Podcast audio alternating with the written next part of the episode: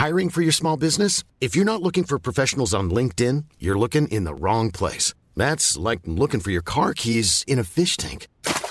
LinkedIn helps you hire professionals you can't find anywhere else, even those who aren't actively searching for a new job but might be open to the perfect role. In a given month, over 70% of LinkedIn users don't even visit other leading job sites. So start looking in the right place. With LinkedIn, you can hire professionals like a professional. Post your free job on linkedin.com slash people today.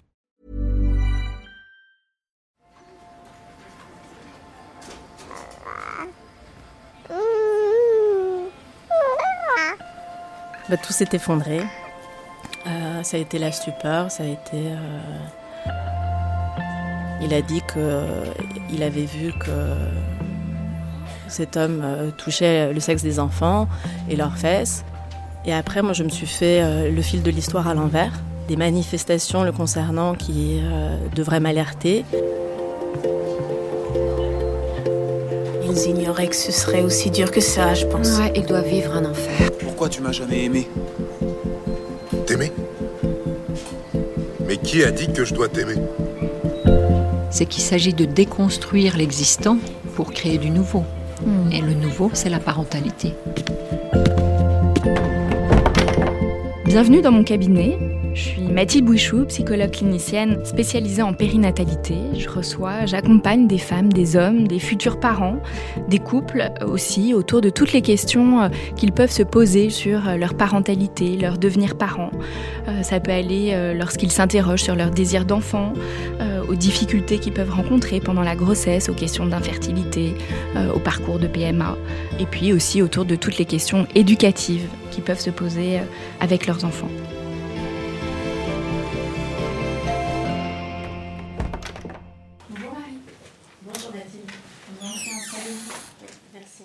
Qu'est-ce qui vous amène aujourd'hui, Marie? Je, je viens vous voir parce que euh, un de mes enfants a été témoin d'abus sexuels quand il était à la maternelle. Je voudrais en parler avec vous. Voilà. Mhm.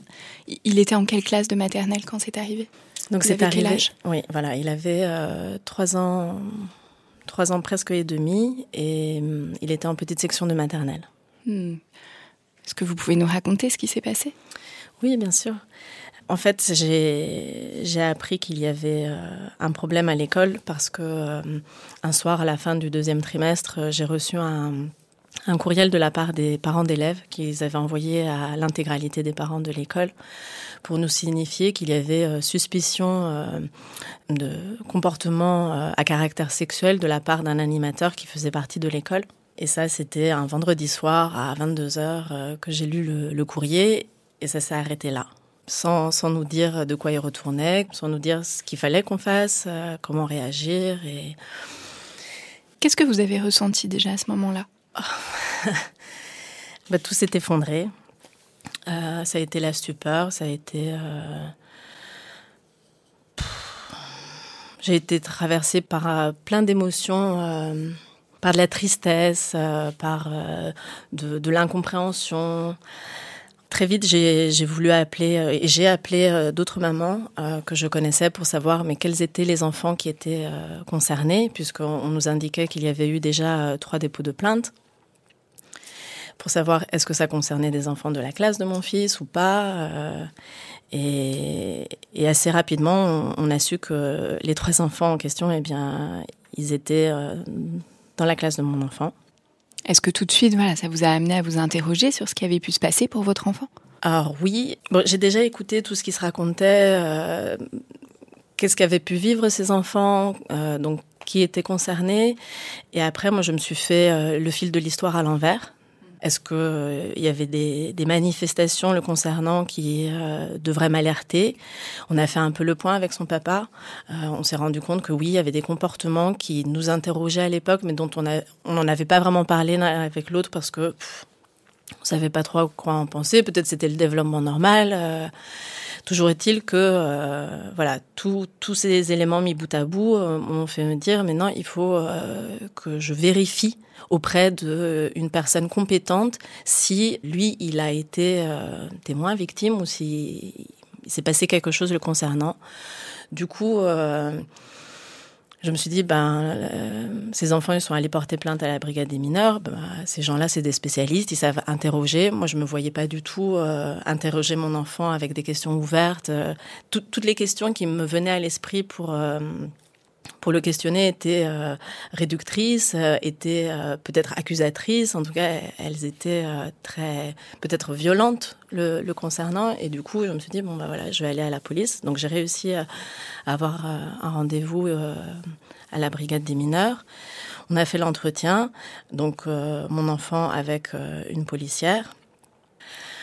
Donc là, elle m'a dit qu'il ne connaissait pas cet animateur. Il n'empêche que moi, euh, les comportements qui m'avaient amené à venir la voir, ben, ils étaient toujours là et ils étaient, ça restait en point d'interrogation. J'étais pas, j'étais rassurée et en même temps pas tout à fait. Quels étaient ces comportements qui vous questionnaient, qui vous interrogeaient? Il arrivait qu'il se mette derrière son petit frère, donc il a un petit frère qui à l'époque avait euh, à peu près un an. Euh, il se mettait derrière lui et, il donnait des coups de rein. Euh, hmm.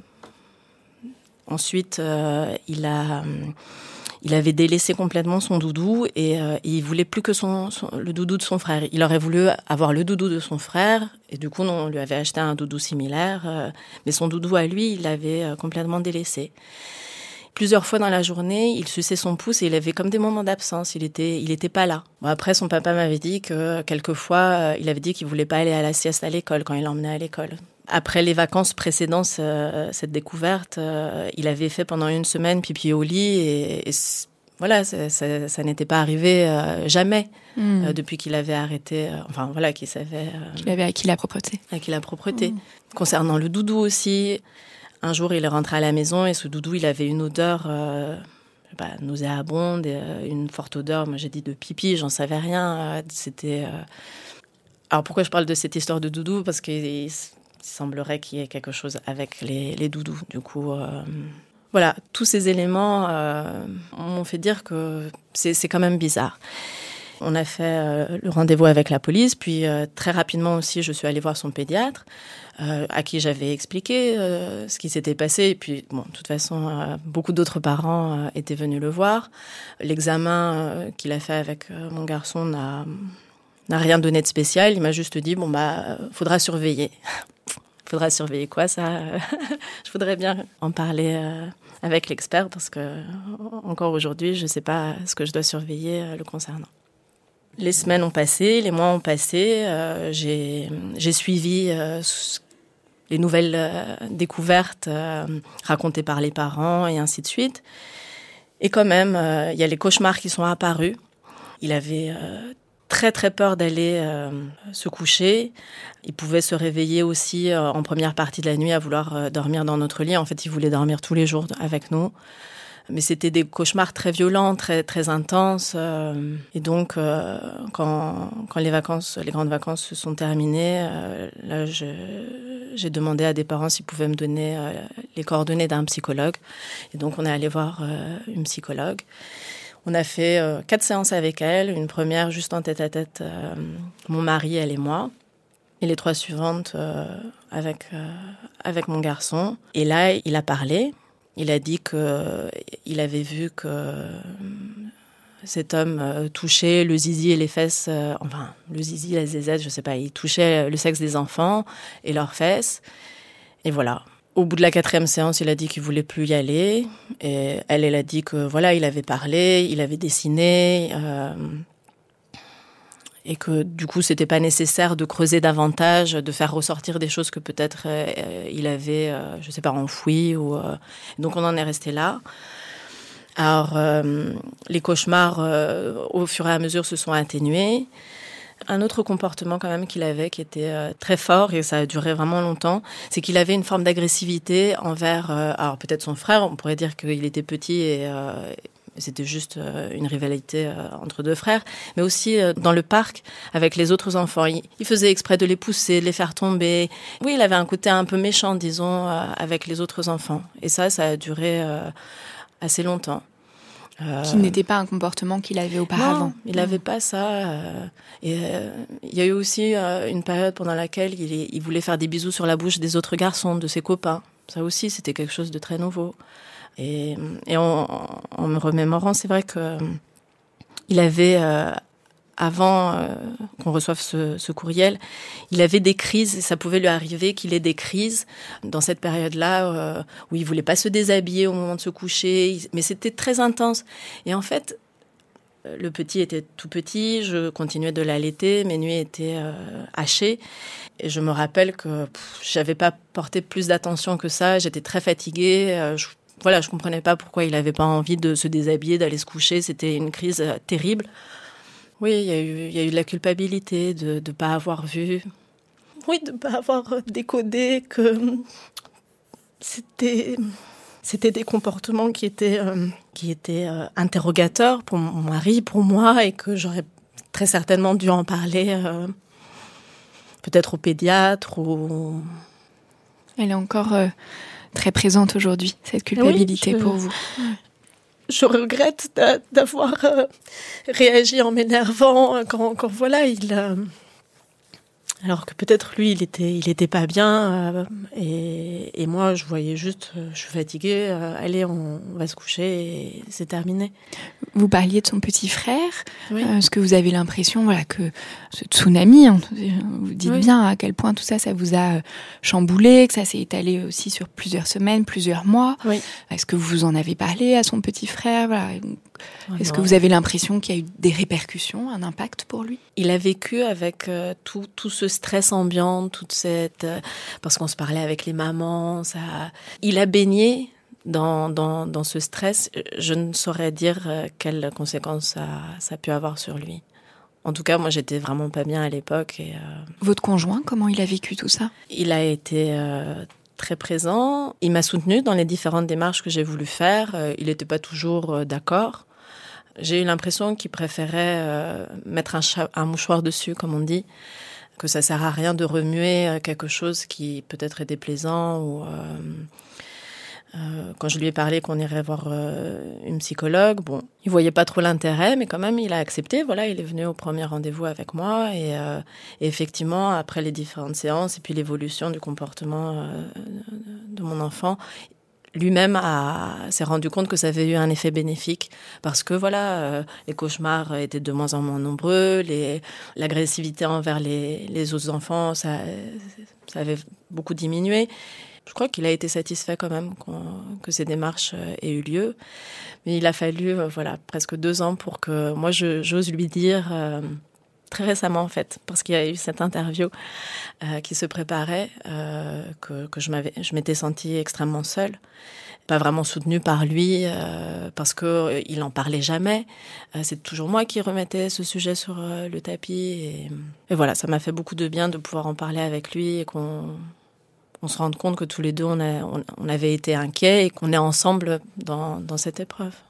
Est-ce que vous avez reparlé ou ça arrive de reparler de ce qui s'est passé avec votre fils? C'est difficile de, de lui en parler sans, sans faire apparaître toutes mes craintes qui se cache derrière.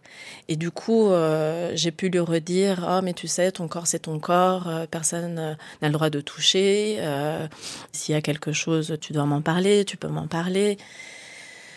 Voilà, je lui ai dit une fois, deux fois, euh, et je veux pas en parler tout le temps. Je sais qu'il y a des parents qui en parlent hyper régulièrement, mais, je trouve que c'est agressif d'une certaine façon. Et puis il l'a entendu une fois, normalement c'est intégré mais j'ai d'énormes craintes oui et pour le petit je crois que c'est pas il est encore à la crèche donc je me dis c'est pas encore le moment de lui en parler mais euh, lui aussi je sais c'est ça va être compliqué de enfin ce sont des inquiétudes que vous avez oui oui, mmh. oui. la manière dont le dire et mmh. que dire parce qu'il y a tant de, de possibilités d'agression euh, d'un adulte envers un, un enfant que je peux pas lui détailler toutes les c'est difficile oui C'était des choses que vous aviez évoquées euh, avec votre aîné euh, avant que tout ça se passe? Voilà, la question du, du corps, de si voilà, un adulte faisait des, des choses sur son corps qui ne lui plaisent pas, qui sont interdites.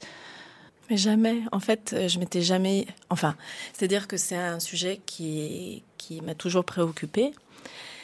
Mais jamais j'ai imaginé que si petit, à l'école, il pouvait arriver ça.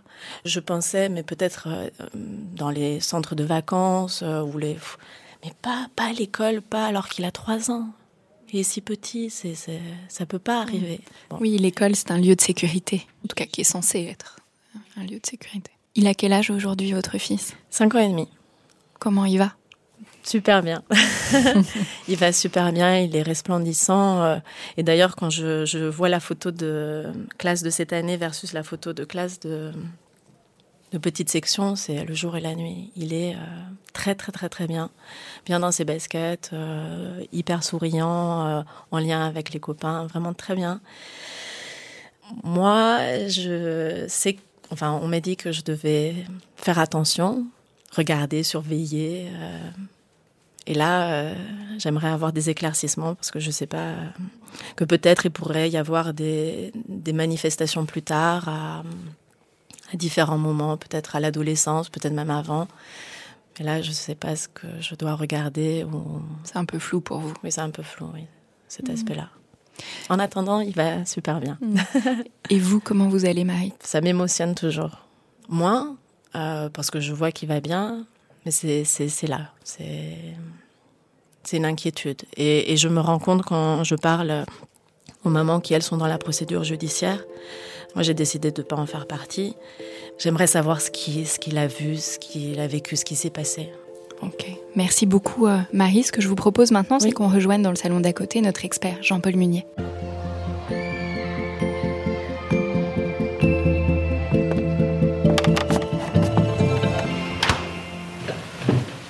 Bonjour Jean-Paul Munier. Vous êtes thérapeute familial et de couple. Vous avez créé l'Institut d'études systémiques que vous dirigez euh, depuis plus de 20 ans. Vous êtes également formateur, superviseur. Votre formation initiale d'éducateur spécialisé vous a conduit à vous sensibiliser euh, très tôt aux questions liées euh, à la maltraitance et à vous interroger sur les moyens à mettre en œuvre pour venir en aide aux victimes de sévices, de négligence et puis sur comment accompagner les parents. Vous avez d'ailleurs écrit de nombreux ouvrages sur, sur ces différents thèmes. Dans mon cabinet, j'accompagne des parents qui sont parfois très inquiets que leurs enfants puissent euh, être confrontés à des adultes ayant des comportements euh, inappropriés, des comportements sexuels à leur égard, qu'ils puissent être victimes ou témoins d'agressions sexuelles, comme vient de nous en témoigner euh, Marie. Parfois, eux-mêmes ont été victimes dans leur enfance, ce qui peut venir renforcer leurs inquiétudes. Selon l'association Mémoire traumatique et victimologie, aujourd'hui, 165 000 enfants seraient victimes de viols par an en France. Donc cette problématique des abus sexuels sur les mineurs est un véritable enjeu de santé publique. Il y a d'ailleurs une commission indépendante sur l'inceste et toutes les violences sexuelles subies pendant l'enfance qui a été mise en place par le gouvernement en décembre dernier. Donc il y a même une prise en compte politique, les, choses bougent. Mais voilà, des questions euh, persistent et on, les a bien entendues dans ce que vous venez de nous, témoigner, Marie. Comment protéger au mieux les enfants? Leur donner aussi les outils pour se protéger eux-mêmes, faire de la prévention, comment accompagner euh, au mieux un enfant qui a été victime ou témoin? Ce sont les questions auxquelles vous allez essayer euh, euh, de nous éclairer, Jean-Paul Munier. Tout, d'abord, Jean-Paul, de quoi parle-t-on quand on parle d'abus ou d'agression sexuelle Merci pour cette présentation. Alors, ça fait même 30 ans maintenant que je dirige le, centre, l'Institut d'études systémiques. Euh, de quoi parle-t-on quand on parle d'abus ou d'agression sexuelle? Pourquoi il y a cette euh, distinction de langage? Je vais y revenir, mais je voudrais d'abord euh, remercier Marie pour son témoignage, l'émotion que vous nous avez fait partager. Merci beaucoup. Et une émotion qui est encore présente ici entre nous. Je voudrais poursuivre un peu, enfin, répondre à certaines réflexions que vous avez posées. La première, qui est bien sûr le sentiment de culpabilité. Heureusement, heureusement, vous avez un sentiment de culpabilité. Ça veut dire que vous êtes une mère et euh, que vous vous sentez responsable pour votre, votre fils, de le protéger, et vous vous dites, voilà, il y a eu un moment, j'ai pas vu, j'ai pas compris.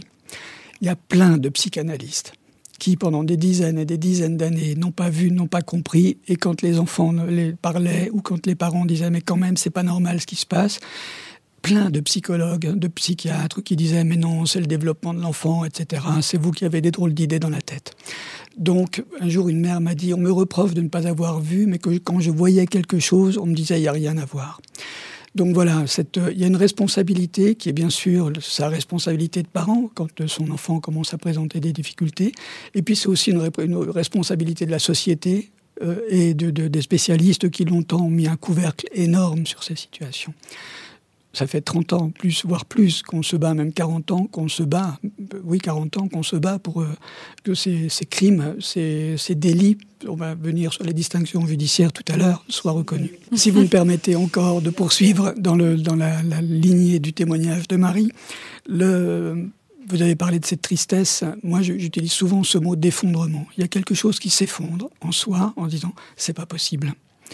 Et euh, parce que quand on met au monde un enfant, qu'on soit un père, alors les pères sont souvent comme ça, oui, c'est pas si grave, allez, euh, et, euh, et, les mères disent non, non, non, il faut s'en occuper. Donc voilà, ce que vous décrivez de, de, votre couple est assez habituel en fait.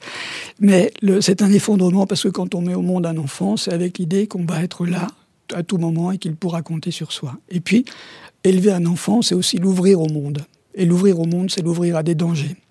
Et ça, malheureusement, même si on, maintenant on en parle beaucoup, on ne pourra jamais être dans une société où le danger serait totalement absent. On peut prévenir les enfants, ton corps, c'est ton corps, etc. Mais un enfant de 3 ans, c'est difficile de comprendre.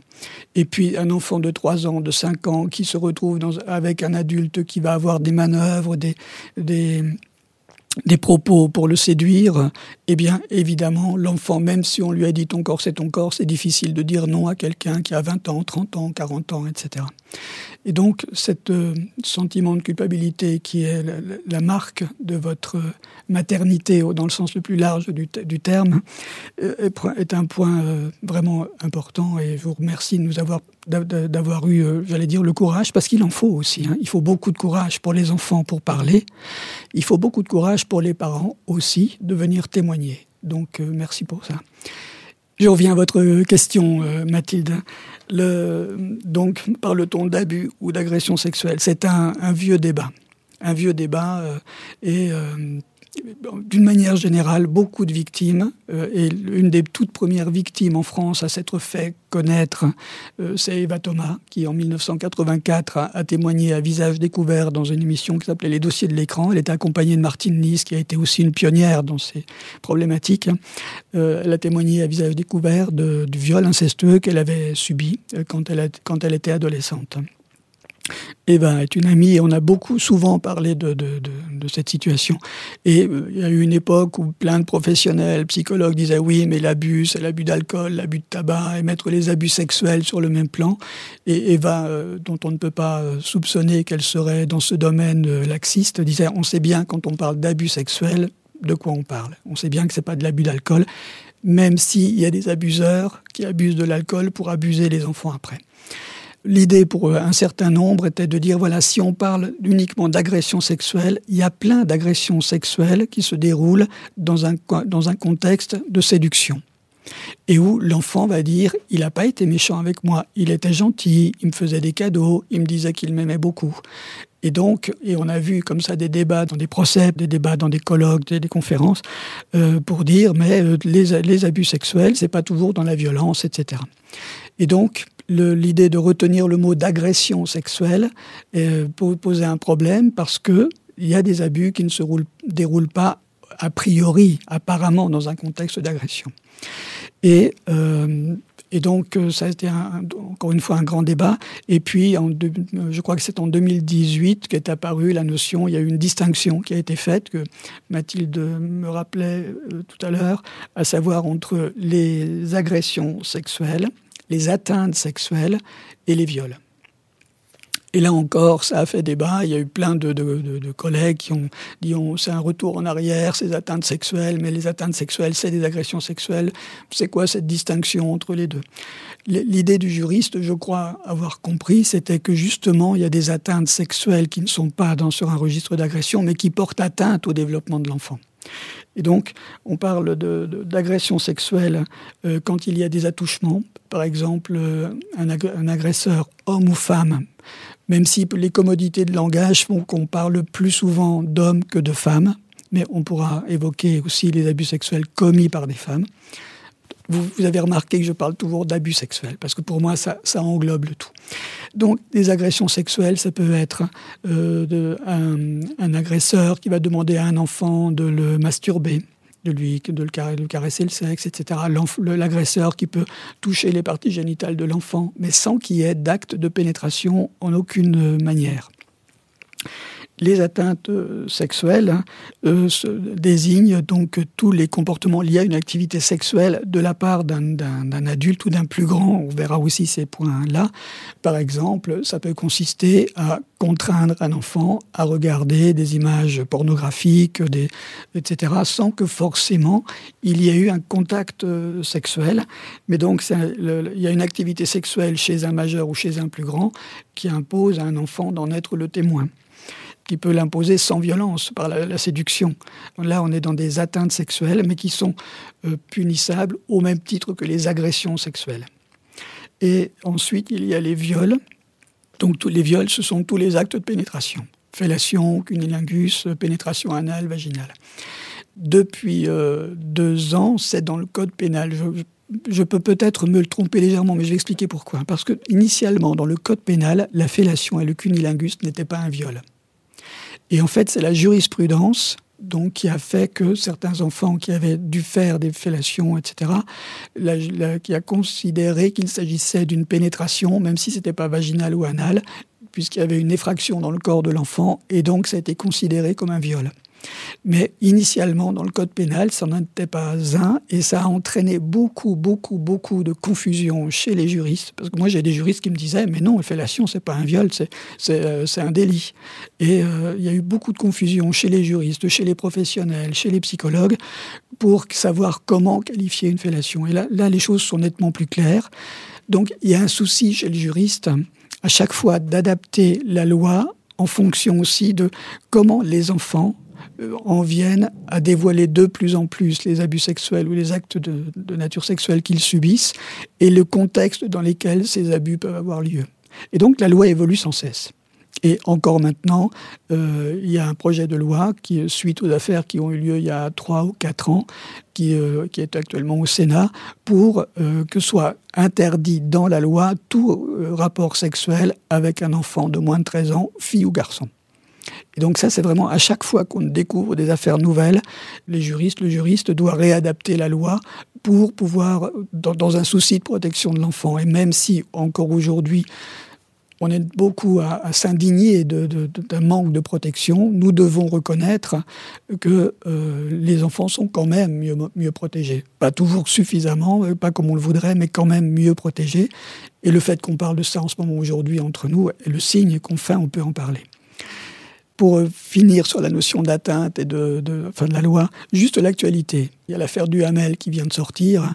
Alors après, je ne sais pas dans les détails ce que Duhamel a demandé à son beau-fils, mais la notion d'atteinte sexuelle règle aussi la question du consentement.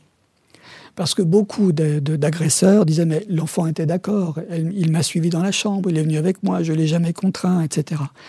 Il y avait sur les murs de Paris, euh, à une époque, j'imagine que les tags ont été effacés, un, slogan magnifique, ça dit tout. Céder n'est pas consentir. Donc voilà, sur, euh, pour cet aspect. Par rapport euh, au, fils de Marie, dont le fait d'avoir été témoin d'agression sexuelle a eu quand même des répercussions sur lui, est-ce qu'il est considéré comme un enfant victime? Alors, il y a deux euh, scénarios, deux cas de figure possibles. Hein. Le premier cas de figure, c'est l'enfant surprend euh, un adulte ou un grand euh, abusant sexuellement un autre, un enfant. Il, rentre dans la chambre, par, exemple, imaginons la situation suivante, un enfant de, 8 ans, 9 ans, qui rentre dans la chambre de son grand frère de 17 ans, et il surprend son grand frère de 17 ans à abuser la petite sœur de 12 ans. Il est témoin, mais il n'est pas victime.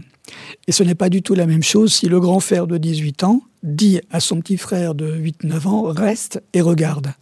Donc là, dans un cas, il y a une intention de l'agresseur vis-à-vis de l'enfant qui a surpris, et, qui, euh, et dans l'autre cas, l'enfant qui est témoin, tout à coup ne comprend pas ce qui se passe, s'en va et va le dire à ses parents ou va le dire à son psychothérapeute s'il est en suivi, etc. Dans l'hypothèse que vous émettez, le, grand frère qui demande au petit frère de regarder, là on est dans le cadre, on est dans le cadre d'une agression. agression. Et, ou d'une atteinte sexuelle, pas d'une agression puisqu'il n'y a pas de, contact physique, mais d'une atteinte sexuelle. Et donc, il y a une reconnaissance. La loi 2018 a, reconnu le fait que des enfants témoins, et a fortiori témoins obligés, euh, sont aussi victimes euh, indirectement euh, de, des actes en question.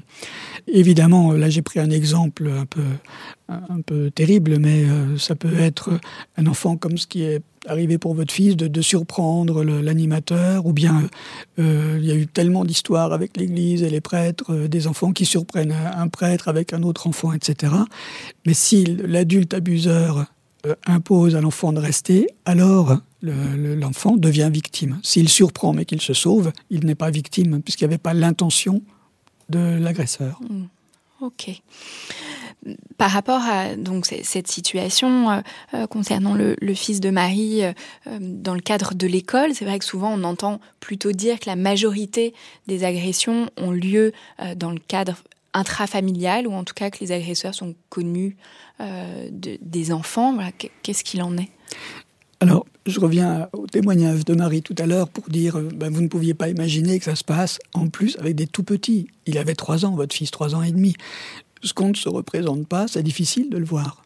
Et c'est plutôt, j'allais dire, ça peut vous surprendre, mais c'est plutôt sain que vous ne vous soyez pas représenté euh, l'idée que, je confie mon enfant dans une, école avec l'idée que je le mets en danger. Euh, mieux vaut quand même, pour continuer d'avoir des liens sociaux, penser qu'on peut compter les uns sur les autres et être solidaire. Le fait que votre fils il avait trois ans et demi. Il a manifesté des symptômes, on y reviendra tout à l'heure. Mais que finalement, quand il y a eu l'alerte par l'école, ou enfin que vous avez reçu cette lettre, vous vous soyez tout de suite alerté en disant mais quand même, j'ai observé des choses qui sont pas normales, etc. C'est la preuve d'un lien entre votre enfant et vous d'une sécurité suffisante pour que votre enfant ait pu parler, même s'il a dit les choses à la psychologue, parce que vous ne saviez pas comment l'aborder avec lui. Ben, c'est difficile. Hein. moi, je mets, même moi, en tant que professionnel, s'il s'était, s'était passé des choses comme ça avec un de mes enfants, je ne sais pas, j'aurais été en difficulté pour savoir comment parler avec lui sans le blesser, sans que ça ne vienne aussi attaquer notre relation parent-enfant. C'est, pas simple. Hein. Et faire appel à un spécialiste, c'est savoir demander de l'aide quand on en a besoin. Donc, euh, il n'y a, a, rien à redire à ça, vous avez fait le boulot de mère.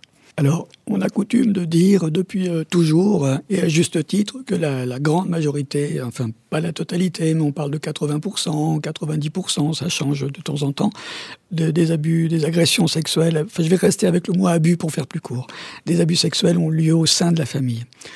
Très probablement, mais, je rajoute un mais, toutes les affaires de pédophilie qui sortent, tous les réseaux pédophiles, et on n'a pas, je vais éviter de vous donner des choses qui vont vous faire sortir d'ici complètement accablé, euh, raser les murs. Toutes ces affaires montrent des, des, des, abuseurs, des prédateurs qui vont abuser 10, 15, 20, 30, 50 enfants. Donc ça fait, ça fait bouger les statistiques. Et euh, il y a euh, aussi des réseaux euh, de pédophiles euh, qui, mettent en œuvre des réseaux de protection, c'est-à-dire qu'ils font en sorte d'avoir des bonnes relations avec un magistrat, avec un ministre, etc., pour aussi qu'on les fiche la paix. Les réseaux pédophiles, c'est dans tous les niveaux sociaux. On voit avec les affaires actuelles. J'entendais un, un, chroniqueur dire euh, il faudrait pas penser que les abus sexuels incestueux c'est une affaire de bourgeois de gauche puisque là, ça fait plusieurs affaires avec des bourgeois de gauche qui sortent. C'est dans tous les milieux. Alors, il se passe pas toujours les mêmes façons, c'est pas toujours les mêmes enjeux après au niveau de, faire savoir. Mais les réseaux pédophiles, il y a des réseaux pédophiles dans, avec, dans des milieux très de la haute société qui savent activer des réseaux de protection. Et puis, il y a des, des, réseaux pédophiles, j'allais dire, type ou trop. Euh, c'est-à-dire ben, c'est des, réseaux de quartiers, de voisinage, avec des problèmes de, précarité, de carence qui se rajoutent euh, par-dessus. Donc, les dire, euh, on, est d'accord et on, reste d'accord pour dire et constater, pardon, que les abus sexuels, c'est en grande majorité intrafamiliaux, mais on sous-estime, et ça c'est mon expérience hein, en 40 ans, on sous-estime le nombre important d'enfants qui ont été victimes ou qui sont victimes en dehors du cercle familial, mais qui ne peuvent pas forcément le dire dans la famille pour éviter une catastrophe. Parce que papa est au chômage, parce que papa et maman ils sont en train de se disputer tout le temps, et puis ça va faire des histoires. Parce que maman elle est triste, parce que sa maman elle est morte. Enfin, il y a des tas de raisons qui font qu'un enfant préfère garder le silence. Et il y a la honte. Il y a la honte de l'enfant de ne pas avoir pu. Alors je ne parle pas d'enfant de 3 ans. Hein. Euh, je ne parle pas pour votre fils du tout, je parle d'enfants plus grands, à partir de 6-7 ans. Euh, parce que les enfants petits, de 3 à 5 ans, disent les choses assez facilement. Le problème, c'est que nous ne le comprenons pas toujours. En revanche, les enfants à partir de 6 ans qui ont une représentation de si l'abuseur dit si tu le dis, tu seras placé, si tu le dis, je tue ta mère, si tu le dis, euh, euh, on n'aura plus de maison, etc., j'irai en prison, on n'aura plus de maison. À partir de cet âge-là, les enfants ne parlent plus aussi facilement qu'ils pouvaient le faire auparavant. Donc voilà. oui, ils ont plus conscience des enjeux. Des enjeux. Et du coup, euh, ils sont plus en capacité aussi de pouvoir protéger, en tout cas mettre des stratégies en place euh, pour se protéger ou protéger leur famille. Je suis tombé des nues des dizaines de fois en, quand des enfants m'expliquaient comment l'agresseur s'y prenait pour obtenir le silence de l'enfant. Mais je vous ai donné quelques exemples qui sont les plus classiques. Mais il y, a, des, choses, on, on, ne les imagine pas tellement c'est tordu et tellement l'enfant est pris dans un piège. Comment parler quand on est pris dans le piège? C'est comme un moustique qui est pris dans une toile d'araignée il ne sait plus s'en sortir. Hmm. Souvent on dit, et d'ailleurs dans, dans les chiffres, que les filles sont plus touchées que les garçons. Qu'est-ce qu'il en est? Alors, je crois que c'est Nicolas Sarkozy qui avait mis en place un, un groupe d'observation euh, pour l'enfance en danger. Et euh, beaucoup de gens euh, disaient, ben c'est un groupe qui ne sert pas à grand chose parce qu'il ne donne aucune statistique, rien du tout. Alors je ne sais pas ce qu'il en est aujourd'hui. Là, je vous parle d'une époque révolue avec euh, Nicolas Sarkozy président. Les chiffres sont trop vagues. Il y a sans doute plus de filles que de garçons victimes d'agressions sexuelles, mais il faudrait relativiser ça en fonction des âges.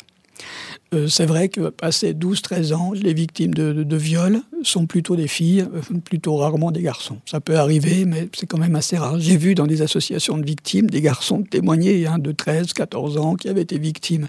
Mais c'est un garçon pour je ne sais combien de, de filles. En revanche, en dessous de 10 ans, euh, dans, un âge prépubère, on n'a pas de chiffres euh, enfin moi je ne connais pas de chiffres qui diraient il y a plus de filles que de garçons. Mon expérience, mais je ne parle que de mon expérience, m'inciterait à penser que plus on est avec des enfants petits, plus ça a tendance à être des garçons. Par des hommes, des, abuseurs hommes. Et c'est pas étonnant parce que quand même le pourcentage, même s'il y a des études qui ne disent pas tout à fait la même chose, mais là encore, je vais parler de ce que j'ai pu voir, y compris dans les prisons. Le pourcentage de pédophiles, d'abuseurs d'enfants jeunes qui ont été eux-mêmes abusés vient expliquer que plus ils vont s'en prendre plutôt à des garçons qu'à des filles. Parce que le, corps du petit garçon qu'ils abusent, c'est leur propre corps d'enfant qui a été abusé éventuellement. Et euh, le pic d'âge, en Italie, en Angleterre, en Belgique, il n'y a pas de raison que ça ne soit pas la même chose en France. Le pic d'âge où ils sont le plus à risque se situe entre 3 et 5 ans. Parce que c'est l'âge où les enfants sont le moins crus donne parfois des exemples, cet exemple d'une mère dont le, gamin euh, de, de 3 ans à peine, il n'a pas encore tout à fait 3 ans, dit il dit à sa mère, papa, euh, il, m'a demandé de lui taper la caquette. Pardonnez-moi de dire des choses comme ça. Que, dit cette mère que dit cette mère quand elle dit, quand son fils d'à peine 3 ans lui dit Papa, il a voulu que je lui tape la caquette La mère lui dit, comme beaucoup de mères bah, Veux-tu pas dire des choses comme ça? C'est pas beau dans la bouche d'un petit garçon parce que la mère ne peut pas imaginer que l'homme qu'elle a choisi pour être le père de son enfant va faire des choses comme ça. Et donc il y a des enfants qui parlent, mais qui ne sont pas entendus. Donc d'où cette idée de pic d'âge, parce que l'enfant à 3 à 5 ans, c'est aussi, j'espère ne pas faire trop de zigzag hein, dans mon propos, c'est aussi l'âge où les enfants recherchent, ont des élans de tendresse vers l'adulte.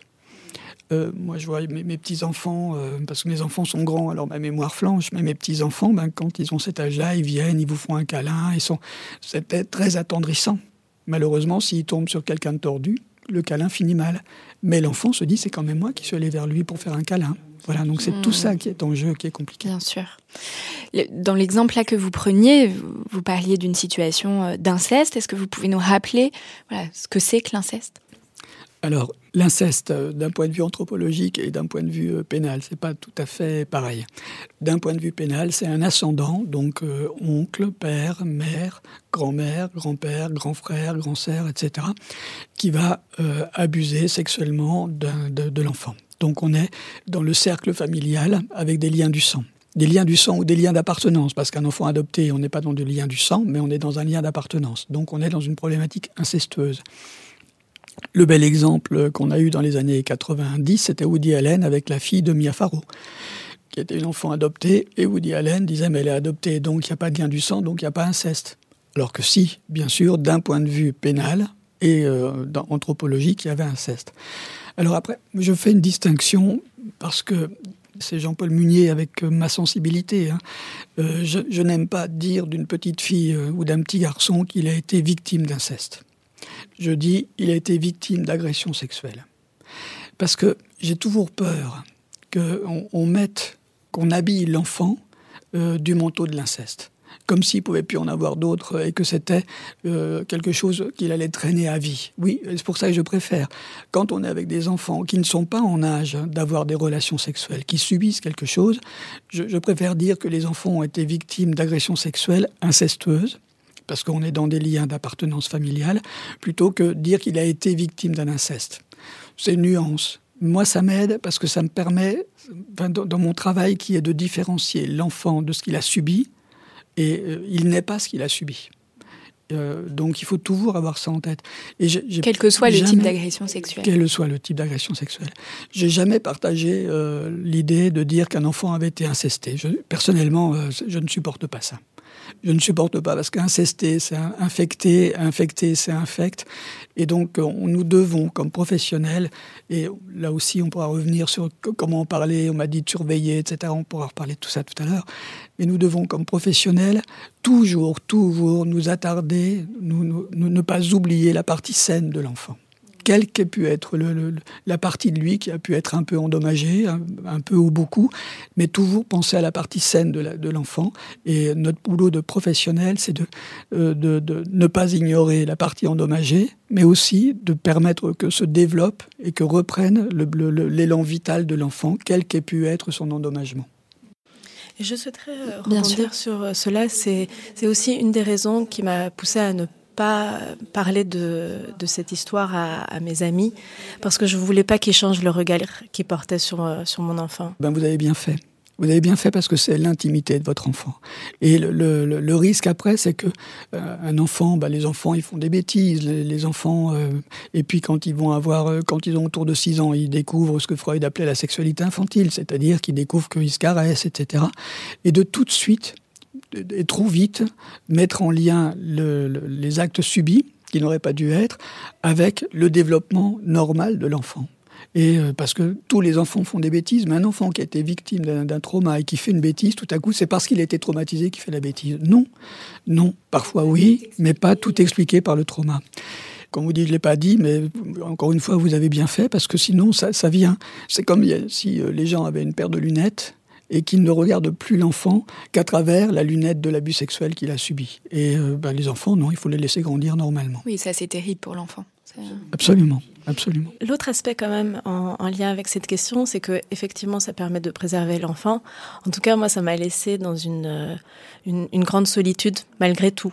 C'est-à-dire que j'en ai parlé à, mes, à mes parents mais j'aurais voulu pouvoir en parler à d'autres pour, euh, pour être soutenue, pour être accompagnée. Et, d'avoir fait ce choix, ben, je me sentais vraiment seule. Alors, bon, vous avez, évoqué les parents. Y a, on, a le droit aussi d'avoir une très bonne amie ou deux très bonnes, une, une ou deux très bonnes amies avec lesquelles on peut parler sans parce qu'on est, on est en confiance. Quand vous dites respecter l'intime, ça, ne regarde pas la place publique. D'en parler avec sa meilleure amie, euh, pourquoi pas Parce que c'est une preuve d'amitié aussi. Euh, entre deux, personnes, de pouvoir se confier des choses douloureuses et difficiles. Donc ça, c'est quand, quand veut dire c'est bien de préserver l'intime, ça ne veut pas dire ça doit être une chape de plomb, mais c'est bien de ne pas en faire une affaire euh, publique. Et euh, l'autre chose aussi, ça, dans d'autres circonstances, ça peut être bien aussi de se dire j'ai envie d'en parler à ma meilleure amie, mais j'ai besoin d'abord qu'on vérifie que cette amitié qui nous lie, elle est solide.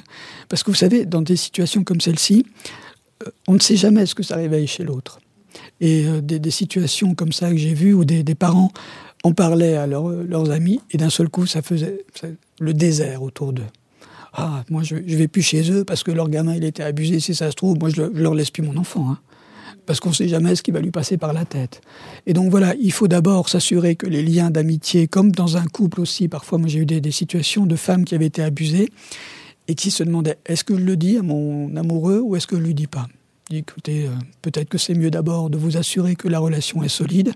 Et puis quand vous serez sûr que l'amour, c'est pas seulement être amoureux, mais c'est aussi euh, accepter l'autre dans son altérité, ben là peut-être vous pourrez en parler. Donc voilà, je crois que c'est bien parce que, enfin c'est bien, je sais c'est maladroit de le dire comme ça, mais de, de, ne pas se précipiter pour dire les choses et, s'assurer que les dire ne mettra pas l'enfant en difficulté, ne va pas l'isoler, créer un désert pour lui. Ben, Après, vous pouvez euh, en parler avec votre mère si vous avez une bonne relation avec elle. Vous pouvez voir un psy pour vous de temps en temps si vous avez besoin. Mais... Il existe des associations ou des groupes de parole. Absolument. ils ne sont pas encore assez développés en France, mais il peut y avoir d'autres lieux, lieux, sécurisants, sécurisés euh, pour, euh, pour pouvoir se sentir moins seul. C'est évidemment très, très important, Marie. Juste, Jean-Paul, est-ce que vous pourriez nous définir ce que c'est que l'incestuel? Parce souvent, on parle de climat incestuel. Qu'est-ce que ça veut dire?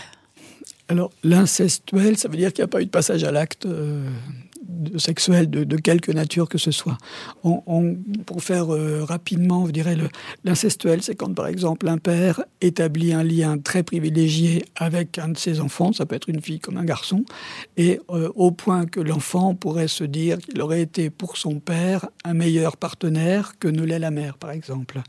Donc un lien très privilégié avec un, entre un parent et un enfant, mais à l'insu de l'autre parent. C'est-à-dire l'incestualité, il y a Racamier qui en a parlé, euh, j'avais aussi écrit un livre là-dessus il y a 2-3 ans, peut-être 4 ans même. Et puis quelqu'un qu'on ne connaît pas, qu'on ne connaît plus beaucoup en France, s'appelle Mara Selvini, qui avait écrit dans ses derniers livres euh, Les jeux psychotiques dans la famille, dont s'est beaucoup inspiré Racamier, en oubliant un peu de la cité, mais il est allé l'écouter tous les, tous les mois à Milan euh, à l'époque, et qui montrait comment un, pour faire simple, un père pouvait avoir une relation très privilégiée, presque amoureuse, sans passage à l'acte sexuel avec sa fille et une fille avec son père, mais bien sûr, comme si entre nous, on, s'entend bien et on sait bien que ta mère, décidément, c'est quand même pas la reine du, gratin dauphinois pour dire ça les choses rapidement. En tout cas, là, je pense aussi à, à, toutes ces familles où il n'y a pas de porte à la salle de bain, où il n'y a pas de respect de l'intimité. Alors, c'est encore un autre niveau. C'est-à-dire que là, il y, a, quand même un climat, un climat familial qui est propice au passage à l'acte sexuel. Je trouve que là, dans ce que je viens de dire, il y a pas, on n'est pas dans une situation où on joue avec le feu. Parce qu'il n'y a pas d'intentionnalité sexuelle. Mais c'est incestuel pour autant. En revanche, des situations où la porte des WC est toujours ouverte, voire il n'y a pas de porte au WC, les chambres, il n'y a pas d'intimité, on joue avec le feu comme si finalement et dans des situations comme celle-ci, s'il apparaissent des, symptômes chez les enfants, euh, la, question se pose de savoir si, par exemple, les parents ont des rapports sexuels devant les enfants ou des choses comme ça. Donc là, on est devant un incestuel qui devient pratiquement de l'incestueux. Mmh. Et qui peut avoir des impacts aussi sur Et qui aura des impacts sur les, les comportements des enfants. Vous avez, j'allais dire malheureusement, bien décrit l'apparition de symptômes d'enfants, des, enfants euh, qui sont ou, victimes ou témoins, l'agressivité avec les autres enfants l'énurésie, les cauchemars, euh, etc. Euh, et puis après, le fait de que les enfants miment, euh, parce que votre fils mimait quand il faisait des mouvements de bassin, etc. Moi, je dis plutôt un, climat incestueux qu'un climat incestuel, parce que la frontière est toujours, il y a toujours le risque qu'elle soit de franchir la barrière, et une fois que la barrière est franchie, il n'y a plus de limite. Hmm, bien sûr. Justement, par rapport à ces symptômes, est-ce qu'il y a des choses qui doivent, des symptômes, des comportements Là, pour les parents qui nous écoutent, quels peuvent être les, points de repère? Marie, euh, je vais vous inviter à l'IDES quand on fera les journées euh, sur les, abus sexuels pour parler des symptômes, parce que vous les avez très bien décrits. À savoir, le premier, c'est, alors surtout avec des enfants petits euh, de 3 ans, 5 ans, l'apparition brutale de symptômes. Parce que vous l'avez dit, c'était presque du jour au lendemain qu'il y a des comportements qui sont, qui sont apparus. Donc l'apparition brutale de symptômes, la, multiplication ou la multiplicité des symptômes, c'est souvent des enfants qui vont cumuler plusieurs problèmes. Et euh, alors l'énurésie, le pipi au lit, euh, quand l'enfant a été propre et que tout à coup euh, bah, il se remet à faire pipi au lit. Dans le livre que je citais, Le silence des enfants, je proposais une formulation euh, avec les enfants en disant voilà, il arrive parfois dans la vie, euh, dans la journée, des choses embêtantes pour lesquelles les enfants n'ont pas pu se protéger. Et alors ils ont peur la nuit si on vient les embêter dans leur lit. Et une bonne façon de se protéger, c'est de faire pipi au lit, comme ça ils se disent. Bien sûr, ils ne le font pas exprès, mais comme ça ils se disent, si les draps sont mouillés, on me laissera tranquille. Je, rappelle toujours cet enfant qui m'avait dit non, non, non, personne ne m'a jamais rien fait. Et quand la petite sœur, de trois mois plus tard, euh, a, parlé, euh, ce garçon qui avait une dizaine d'années hein, m'avait dit Et tu te rappelles, le pipi au lit, ça protège. Et euh, donc voilà, c'est à la fois, il n'y a pas une intention chez l'enfant, euh, je vais faire exprès de faire pipi au lit pour, mais il y a un effet protecteur.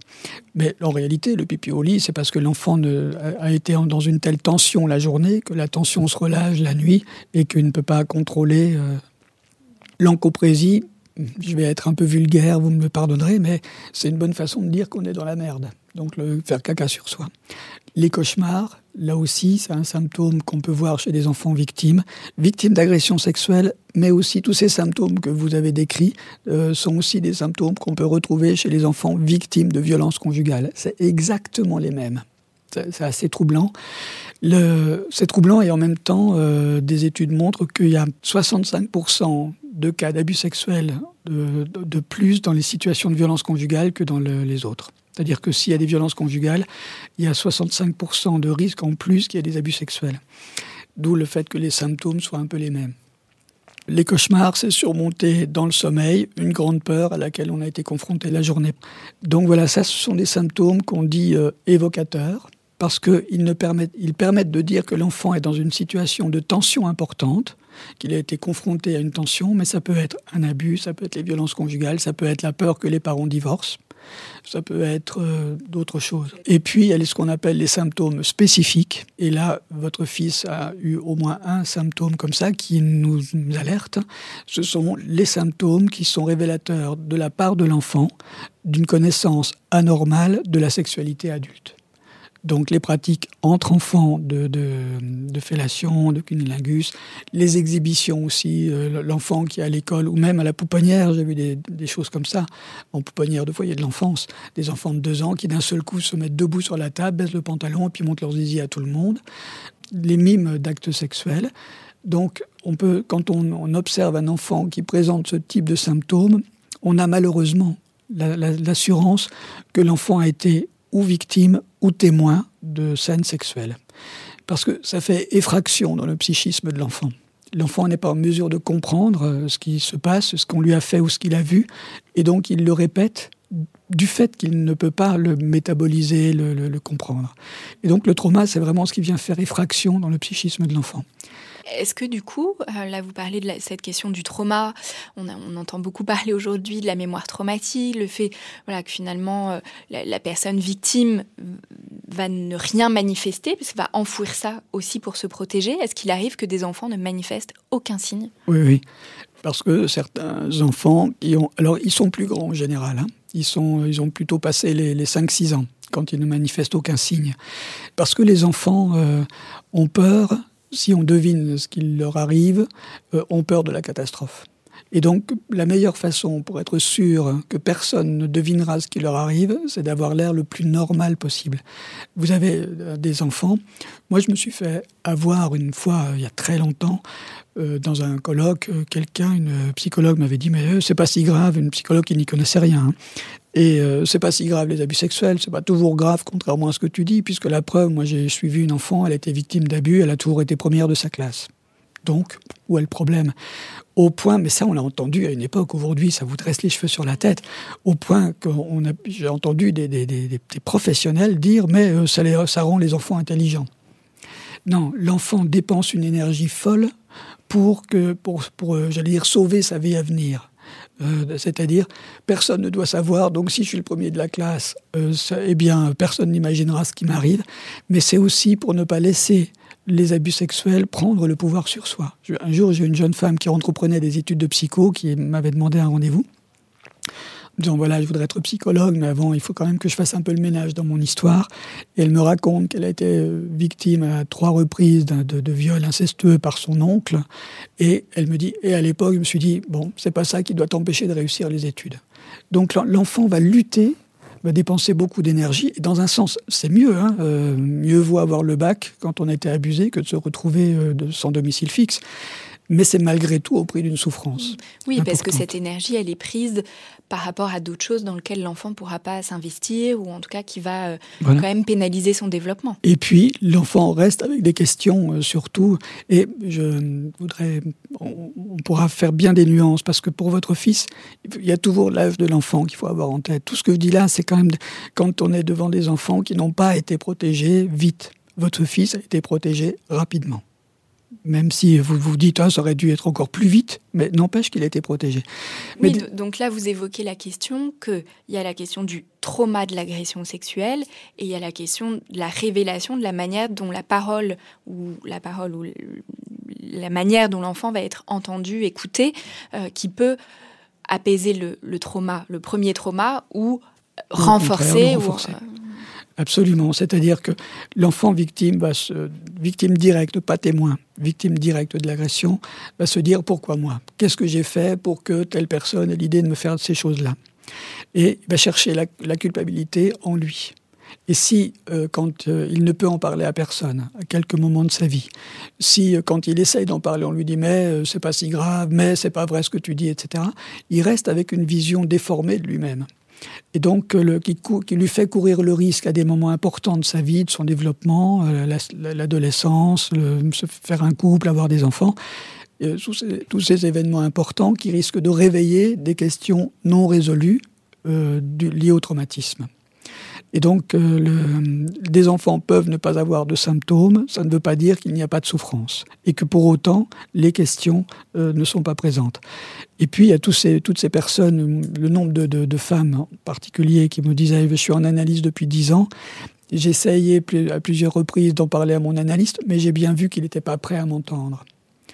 Et c'est vrai, et en même temps, on pourrait dire à ces femmes, et en même temps, peut-être que vous n'êtes pas tout à fait prête à le dire, parce que vous gardez le même psychanalyste hein, depuis dix ans, donc vous auriez pu en changer. Donc c'est un peu la co-responsabilité.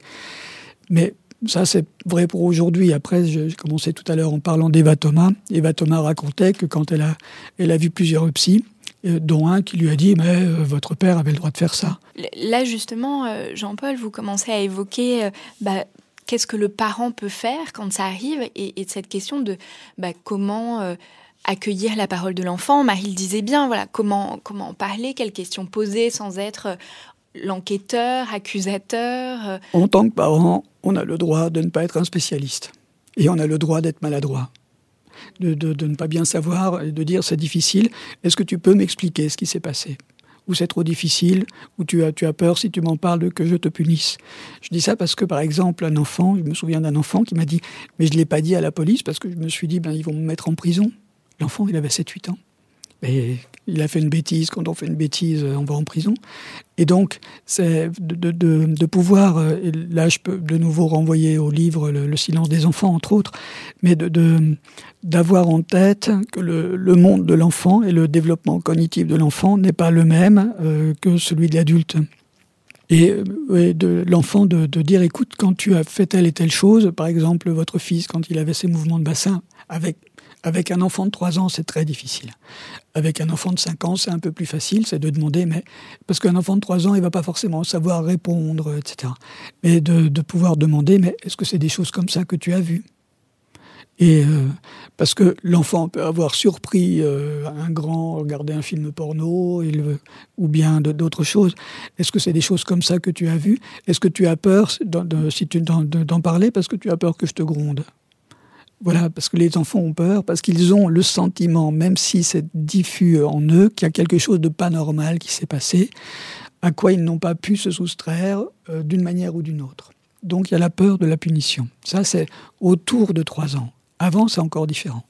Et, euh, passé cinq ans, il y a la peur des conséquences, puisque l'agresseur, quand il prescrit le secret, euh, assorti d'une menace ou d'une pseudo-récompense, etc., l'agresseur nomme la loi qu'il vient de transgresser, dès lors qu'il dit tu le dis pas à ta mère, tu le dis pas à ta grand-mère, enfin, ou à ton père, si c'est, etc. Donc voilà, c'est, alors comment en parler avec l'enfant? Le, en tant que parent, euh, ben, le, plus, le plus simplement possible et ne pas avoir peur d'être maladroit. Les enfants ne vous en voudront pas, n'en voudront pas à leur père ou à leur mère ou à, à des gens euh, qui sont là pour les aider d'avoir commis des maladresses. On peut, comme mère, parce que vous n'êtes pas juge, vous n'êtes pas formé à la brigade des mineurs, vous n'êtes pas psychologue, vous avez le droit comme maire de poser des questions fermées, parce que vous avez envie de savoir. Et bravo. Après, c'est le boulot des spécialistes de savoir comment poser les questions pour que devant des juges ou lors d'une enquête, euh, toutes les chances soient données à l'enfant d'être reconnu comme victime. Que faire Alors la, réaction de, Marie a été euh, d'aller chercher de l'aide, d'aller consulter euh, ses, psychologues. Qu'est-ce que vous recommandez aux parents? Poser ces questions ouvertes, même si elles sont fermées, c'est pas grave. En tout cas, montrer à l'enfant qu'on a compris qu'il s'est passé quelque chose et, d'ouvrir cette porte-là.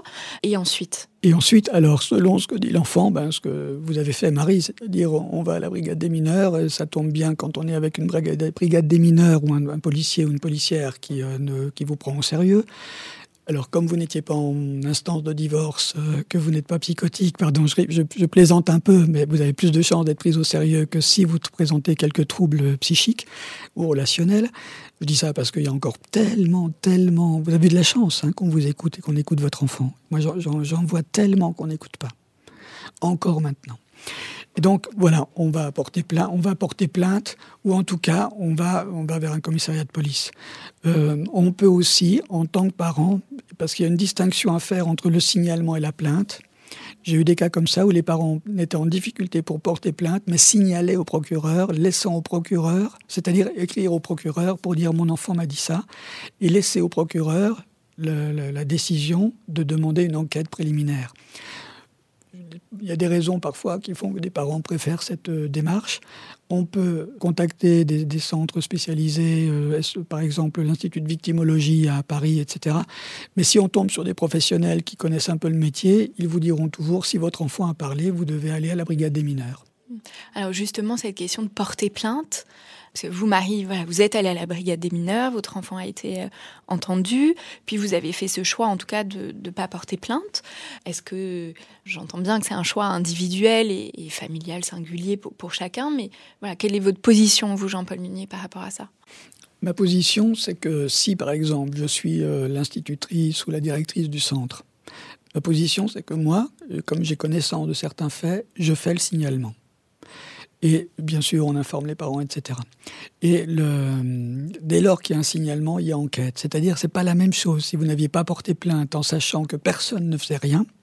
Parce que là, vous seriez encore plus rongé par un sentiment de culpabilité en disant j'ai rien dit, personne ne le sait, si ça se trouve, il le fait avec des autres.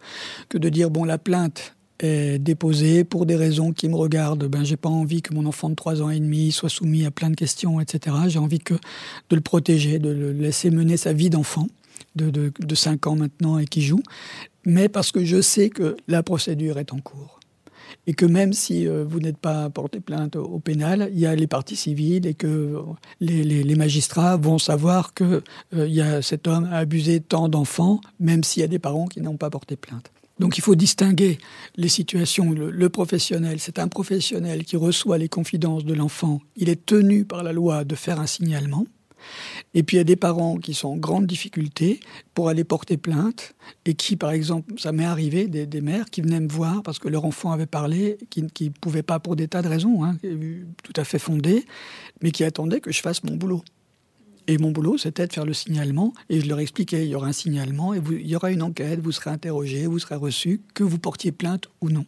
Est-ce que cette question de l'intervention de la loi, elle est importante dans la reconstruction de l'enfant ou en tout cas dans la manière dont les choses vont évoluer pour lui? Ou bien aussi de regarder ce qui se passe ailleurs.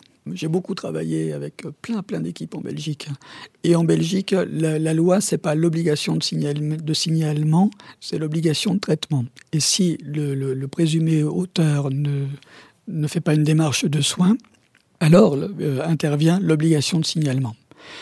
Ça fait des, tas de débats en Belgique, il y a les pour, il y a les contre, etc je, dirais, euh, là encore, je pense que c'est pas la même chose si on est avec un enfant de 3 ans, si on est avec un enfant de 10 ans, etc. Euh, j'ai envie de dire, un enfant de 3 ans, ce, ce qui est important pour lui, c'est de sentir qu'on l'a protégé, on l'a écouté, on l'a cru et on ne l'a pas traité de menteur. Pour un enfant de 3 ans, les juges, tout ça, c'est un peu abstrait. C'est pas dans ses, représentations, son monde psychique. Pour un enfant de 10 ans, c'est déjà différent. Euh, et je pense que c'est mieux le, passage par la loi. Je pense que c'est structurant. Mais la loi se doit d'être attentive à ne pas devenir une sorte de, source de maltraitance supplémentaire. Pour revenir euh, par rapport aux, questions de, Marie, euh, tout d'abord sur le vécu euh, de la fratrie, est-ce que, voilà, lorsqu'il y a une fratrie, est-ce que c'est important de leur, en parler, de les faire accompagner, de les faire consulter? Alors, de, la fratrie et puis ce qu'on vous a dit, regardez, surveillez, parce que ça, c'est Alors, la fratrie, le, Évidemment, c'est pas la même chose si l'enfant a été victime d'agression sexuelle par un membre étranger à la famille, ce qui est le cas de votre fils, ou si c'est au sein de la famille. Euh, parce que, par exemple, quand c'est au sein de la famille, parfois, euh, vous avez un, seul enfant est victime et les autres frères et sœurs ne le croient pas, en disant, mais c'est pas vrai. Elle raconte que des histoires, d'abord de toute façon depuis le temps qu'elle ment ou qu'il ment. Et si c'était vrai ce qu'elle dit ou ce qu'il dit, alors pourquoi il ne nous aurait pas abusé aussi? Donc ça, c'est une première grande difficulté qu'on doit travailler avec la fratrie sur qu'est-ce qui fait qu'un auteur, dans le cas d'abus intrafamiliaux, on va faire pour faire rapide, mais j'aime pas trop le, rapide quand même, un père, qu'est-ce qui fait qu'il a choisi cet enfant-là dans la fratrie et pas un autre? Et souvent, l'enfant qui est choisi, quand il y en a qu'un qui est abusé dans la fratrie, c'est l'enfant qui est dans une mauvaise relation avec l'autre parent. Donc là, une prise en charge familiale est indispensable. Absolument indispensable. Ça ne veut pas dire qu'on voit tout le monde tous ensemble, mais qu'on prend en compte tous les membres de la famille. Et puis, dans euh, la situation de votre fils, de pouvoir dire un jour, si, si ça présente, c'est pas forcément une obligation, puis rien d'urgent, de dire ben voilà, quand ton frère était petit, il y a quelqu'un, il, s'est passé des choses à l'école qui n'auraient pas dû se passer, et ton frère il a pu nous en parler. Peut-être un jour il aura envie d'en parler avec toi, mais peut-être pas. Mais il n'y a pas besoin de rentrer dans mille et un détails. Et puis si toi un jour, quand tu vas à l'école ou ailleurs, tu vois des choses que normalement on n'a pas le droit de faire, eh ben tu fais comme ton frère. Tu nous en parles. Et ça, alors, sur la question justement de la prévention, euh, comment voilà, on peut aider les enfants voilà, à se protéger du mieux possible, même si vous disiez bien, à 3 ans, même 5 ans, même parfois plus grand, c'est difficile de, de, savoir se protéger. Est-ce qu'il faut parler aux enfants, dire que bah, il y a des personnes qui ont des comportements qui sont interdits, qui sont punis par la loi? Bien sûr, il faut le dire aux enfants, il faut les, prévenir. Euh, quand mes enfants étaient plus petits, euh, j'ai fait le boulot, euh, enfin j'espère en tout cas, l'avoir fait correctement. Et, mais en même temps, d'avoir en tête, de dire voilà. Et puis c'est difficile parce que parfois il y a des hommes ou des femmes, eh bien, qui vont, qui font peur. Et, ben, et, parfois les, enfants, eh ben, ils sont obligés de se laisser faire. Et, et, et parfois c'est mieux de se laisser faire euh, c'est dramatique de dire ça. Hein. Je ne suis pas en train de dire tu dois te laisser faire, mais d'avoir nous en tête que parfois un enfant, mais il sauve sa peau hein, aussi. Euh, en ne s'opposant pas, en ne criant pas. Parce que vous avez des, agresseurs, euh, tout à coup, si l'enfant se débat et se met à crier, que ça peut rendre fou. Et donc, de dire, voilà, c'est interdit, on n'a pas le droit de te faire, mais c'est pas facile quand on est un enfant de pouvoir dire non. Mais ce qui compte, c'est si jamais une chose comme ça t'arrivait, alors et que même si tu n'as pas pu dire non, c'est que tu m'en parles. Parce qu'on voit des enfants qui sont encore plus culpabilisés parce qu'on leur avait dit c'est interdit, c'est interdit, puis ils n'ont pas pu se protéger. Mais quand on est un gosse de 7 ans et qu'on est avec un bonhomme de 40 ans ou une bonne femme de 40 ans, comment on se protège? On ne peut pas. Et puis il y a tous les mécanismes d'emprise, d'hypnose, enfin de, sidération chez l'enfant qui comprend pas ce qui lui arrive et qui devient comme tétanisé, qui se laisse faire. Pas parce qu'il est d'accord, mais parce qu'il est sans défense. Donc voilà, c'est euh, de, le, dire de cette façon-là, mais en ne laissant pas planer que l'enfant doit pouvoir se protéger et que si c'est pas protégé, c'est qu'il était d'accord. Par rapport à ce qu'on a dit à Marie de surveiller son enfant, voilà, est-ce que vous auriez des, conseils? Des conseils. Le, alors, le premier conseil, c'est d'élever son enfant normalement. C'est de, dire, ben s'il fait une bêtise, ben non, on n'a pas le droit de faire une bêtise, de le féliciter quand il travaille bien à l'école, d'être content de le voir jouer, etc. J'ai je vais essayer de le raconter brièvement, une, une, pédopsychiatre qui était une stagiaire de notre centre en formation avec moi, qui un jour m'envoie un mail en me disant c'est une catastrophe, ma fille de deux ans été victime d'attouchement euh, chez l'assistante maternelle par le tonton. Et bon, on va travailler ensemble. Elle fait partie de ces mamans qui, euh, avec son mari, les deux sont, son mari est médecin, le, sont tout à fait au fait de tout ça. Et pour des tas de raisons, ils, ils envoient un courrier au proc en disant qu'ils ne souhaitent pas porter plainte, mais signaler les faits. Donc il laisse le procureur faire son job. Et puis je, revois cette jeune femme, je déjeune avec elle, et, euh, elle me dit euh, Et alors maintenant, qu'est-ce qu'elle va devenir, ma fille? Je dis, mais ta fille, elle va devenir, euh, elle, va, elle va vivre sa vie d'enfant et puis d'adolescente, etc. Oui, mais avec ce qui lui est arrivé. Non, mais ce qui lui est arrivé, ça n'aurait pas dû arriver. C'est terrible, c'est pour toi c'est une catastrophe, mais voilà, c'est quelque chose qui lui est arrivé, elle t'en a parlé, à sa façon, t'as compris, t'as décodé, tu l'as protégée, voilà, elle sait qu'elle a une mère sur laquelle elle peut compter. Alors, comme elle avait deux ans, cette histoire, même s'il y a une mémoire traumatique, elle va peut-être se perdre euh, comme les, étoiles euh, filantes qu'on finit par ne plus voir. Peut-être qu'à certains moments de sa vie, ça va réveiller une émotion, et puis qu'à un moment de sa vie, elle a un flash. Mais euh, elle pourra, tu pourras en parler avec elle, elle pourra en parler avec toi, elle pourra en parler avec une copine, et parce qu'elle va se demander tiens d'où ça vient cette histoire. Mais voilà, euh, tu as fait le, tu, as, tu as protégé ta fille. Ce, que je, l'ai dit et écrit euh, dans, cette situation-là, ce qui compte, c'est d'informer les parents. Par exemple, pour votre fils, quand il va avoir euh, peut-être euh, dans, quelques mois, ça se trouve, allez le surprendre en train de regarder, euh, je sais pas quoi, à la télé, parce que là, je sais plus ce que regardent les enfants, Gulli, et un dessin animé, puis qui va commencer à se toucher le zizi, puis à trouver ça pas désagréable. Vous, vous allez tout de suite penser, mince, c'est ce qui lui est arrivé. Et on m'avait prévenu, faut faire gaffe. Et c'est normal que vous le pensiez, parce qu'il y a aussi un traumatisme chez vous, parce que ça a fait, il y a avant et après. Pour vous, il y a la mère avant, il y a la mère après. Mais la mère après, elle doit garder confiance en elle. Et garder confiance dans ce qu'elle donne, dans les valeurs qu'elle transmet à son enfant et dans sa capacité à être mère. Et donc, voilà, vous allez y penser, puis vous allez vous raisonner en disant, bon, c'est normal, à cet âge-là, tous les enfants ont tendance à se toucher un peu, ils trouvent que c'est pas désagréable cette affaire, et tous les parents disent, tu as le droit, c'est ton corps, tu peux, mais tu fais ça quand tu es dans ta chambre, dans ton lit, mais pas quand tu regardes Gulli avec ton petit frère ou quand on est en train de, de, passer à table. Et puis ce comportement va petit à petit se dissiper.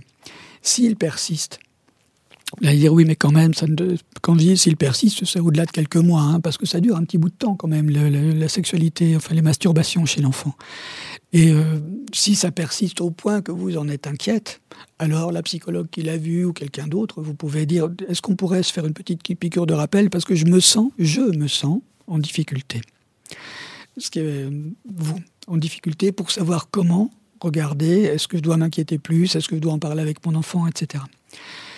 L'autre étape euh, du cycle de vie de l'enfant, c'est la puberté votre enfant, ce que vous avez décrit, j'ai des doutes qu'à 13-14 ans, quand il va découvrir le plaisir, cette fois-ci, d'une sexualité euh, euh, génitale, il euh, fasse le lien avec ce qu'il a vu quand il était petit. Mais imaginons qu'il est, est, un enfant qui a vécu des, agressions plus graves et qui, qui s'est senti, malgré lui, complice de ce qui lui arrivait parce qu'il n'avait pas pu en parler, parce qu'il n'avait pas pu se dire non, etc. Ça, je l'ai vu plein de fois. Et c'est là où c'est le job des éducateurs, au sens large du terme, d'avoir en tête que l'enfant qui va découvrir la masturbation, ça va réveiller chez lui l'idée, mais peut-être que finalement, si j'aime me masturber, c'est que je suis comme mon agresseur et que je vais devenir un agresseur si j'aime ça, c'est qu'il y a une bonne raison. Donc l'importance de ramener de la normalité. De la normalité. Et j'ai eu, là je pourrais donner des exemples de, gamins de 13-14 ans qui d'un seul coup se masturbaient, mais d'une façon euh, plusieurs fois par jour, et qui euh, en plus avaient tendance à en mettre partout. C'était les mots des adultes. Parce que pourquoi? Ben, Il, m'expliquait, enfin il m'expliquait avec mon aide, il hein, ne faut pas croire qu'ils le disent facilement, mais avec mon aide de dire, ben, si je me masturbe et que j'aime ça, ça les angoisse. Et donc parce qu'ils se disent, mais peut-être que je vais faire, euh, que je serai comme mon père, surtout quand ils ont été abusés par un membre de la famille. Alors comme ça les angoisse, qu'est-ce qui se passe? Eh bien ils se masturbent plus parce que la masturbation calme l'angoisse. Au point même, par exemple, que des garçons peuvent avoir des éjaculations à cet âge-là sans même se masturber. Mais plus ils se masturbent pour se calmer, plus ils se disent qu'ils ne peuvent pas faire autrement, et plus ils se pensent condamnés à devenir comme leur agresseur. Et là, il suffit de les rassurer sur leur développement, c'est normal. Je me souviens de ce garçon à qui j'avais dit euh, tu as le droit de te masturber autant de fois par jour que tu veux, euh, mais, tu le, mais ça te regarde, ça ne regarde pas. Euh, tu t'essuies avec un Kleenex, tu n'as pas à mettre ça partout et tu laisses les, sous-vêtements de Tati tranquilles. Et j'avais bien dit autant de fois par jour que tu veux, en sachant que la nature a ses limites quand même. Hein. Et simplement, ce que vous lui dites, tu peux te masturber deux fois par jour si tu veux, lui va se dire, et si j'en avais envie trois fois? Donc voilà, par rapport à ce qu'on va dire, vous a dit, regardez, surveillez.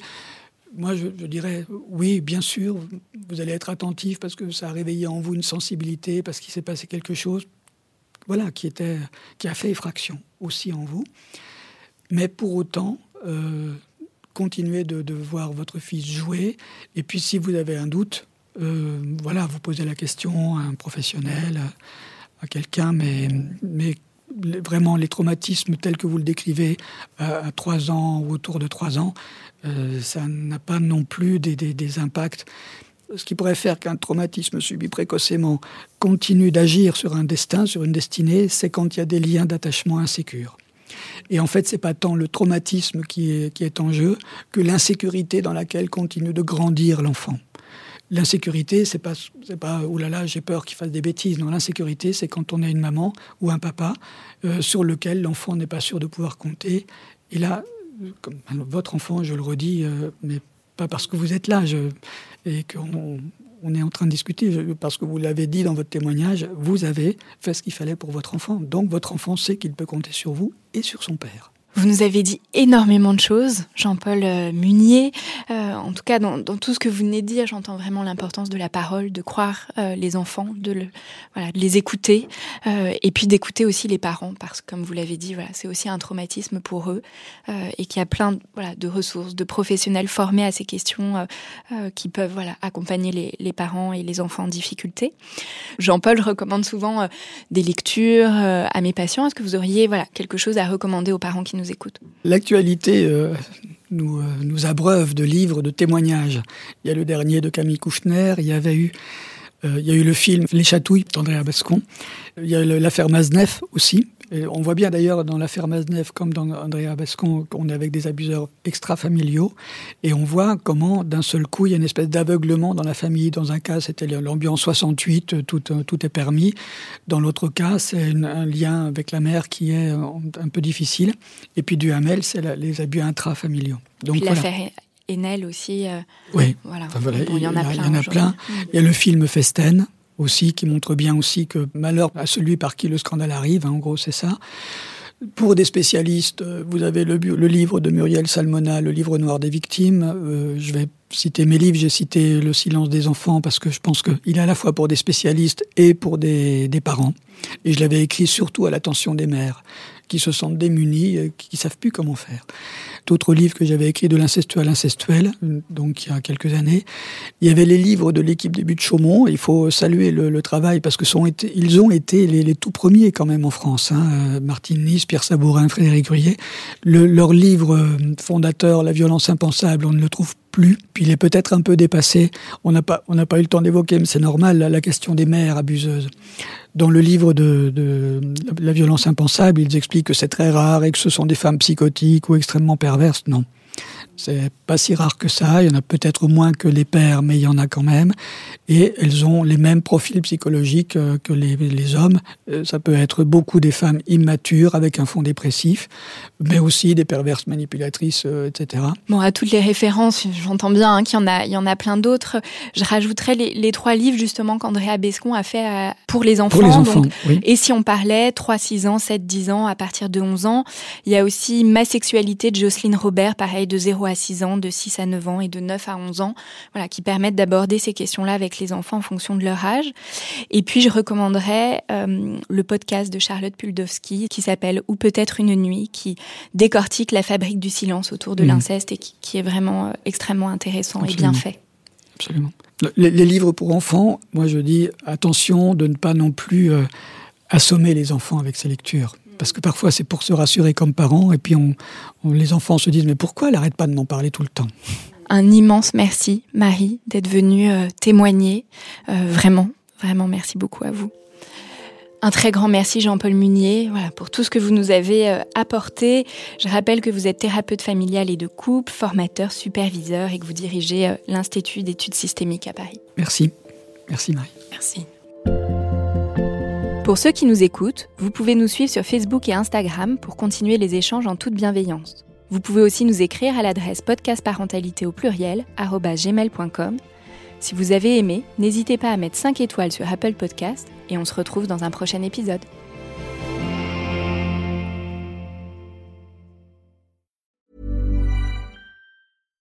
When you make decisions for your company, you look for the no-brainers. And if you have a lot mailing to do, stamps.com is the ultimate no-brainer. It streamlines your processes to make your business more efficient, which makes you less busy. Mail checks, invoices, legal documents, and everything you need to keep your business running with stamps.com.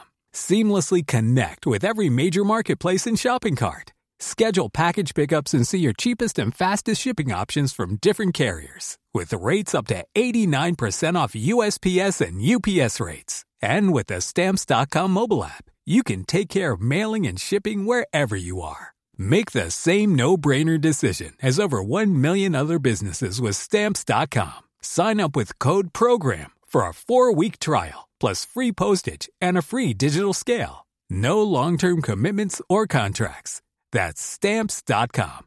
Code program.